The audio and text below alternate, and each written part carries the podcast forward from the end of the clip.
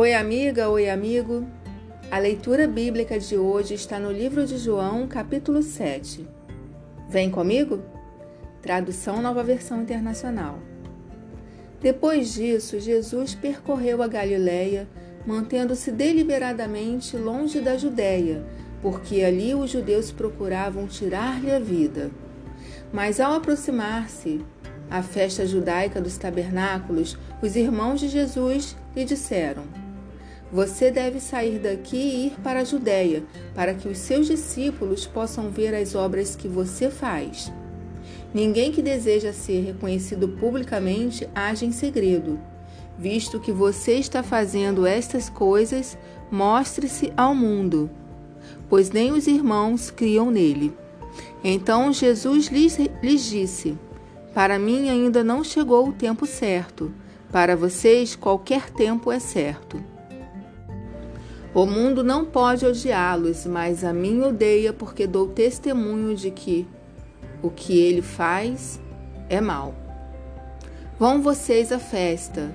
Eu ainda não subirei a esta festa, porque para mim ainda não chegou o tempo apropriado. Tendo dito isso, permaneceu na Galiléia. Contudo, depois que os seus irmãos subiram para a festa, ele também subiu, não abertamente, mas em segredo. Na festa, os judeus o estavam esperando e perguntavam: Onde está aquele homem? Entre a multidão havia muitos boatos a respeito dele. Alguns diziam: É um bom homem. Outros respondiam: Não, ele está enganando o povo. Mas ninguém falava dele em público por medo dos judeus. Quando a festa estava na metade, Jesus subiu ao templo e começou a ensinar. Os judeus ficaram admirados e perguntaram: como foi que este homem adquiriu tanta instrução sem ter estudado? Jesus respondeu: O meu ensino não é de mim mesmo, vem daquele que me enviou. Se alguém decidir fazer a vontade de Deus, descobrirá se o meu ensino vem de Deus ou se falo por mim mesmo. Aquele que fala por si mesmo busca sua própria glória, mas aquele que busca a glória de quem o enviou este é verdadeiro, não há nada de falso a seu respeito. Moisés não lhes deu a lei? No entanto, nenhum de vocês lhe obedece. Por que vocês procuram matar-me? Você está endemoniado, respondeu a multidão.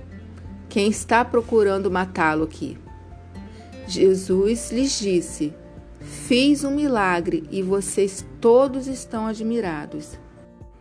No entanto, porque Moisés lhes deu a circuncisão, embora na verdade ela não tenha vindo de Moisés, mas dos patriarcas, vocês circuncidam no sábado.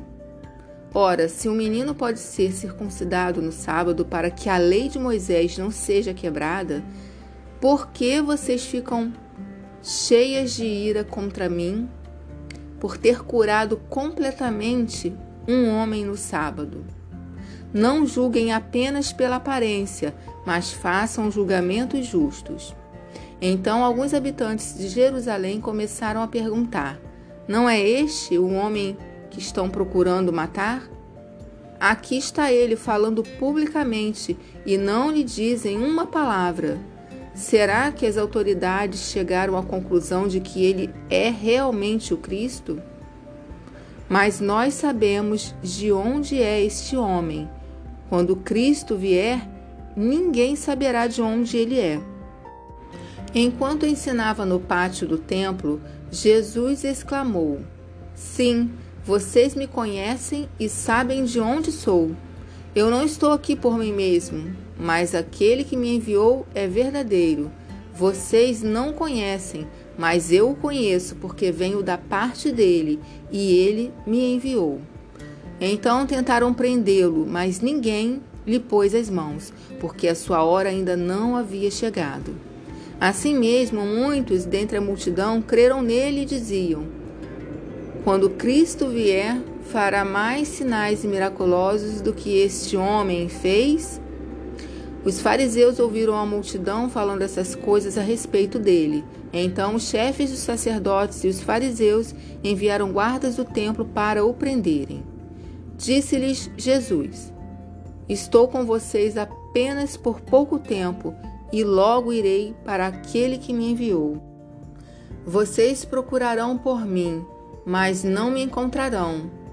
Onde eu estou, vocês não podem vir. Os judeus disseram uns aos outros: Aonde pretende ir este homem que não possamos encontrar? Para onde vive o nosso povo, espalhado entre os gregos, a fim de ensiná-lo? O que ele quis dizer quando falou: Vocês procurarão por mim, mas não me encontrarão. E onde eu estou, vocês não podem vir?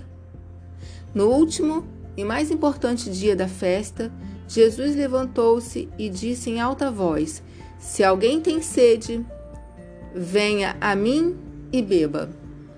Quem crer em mim, como diz a Escritura, do seu interior fluirão rios de água viva.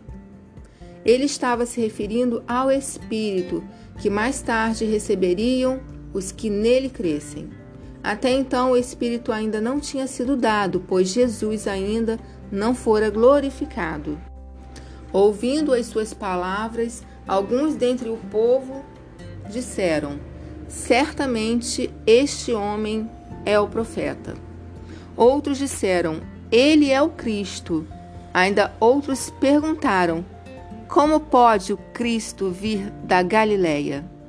A Escritura não diz que o Cristo virá da descendência de Davi, da cidade de Belém, onde viveu Davi?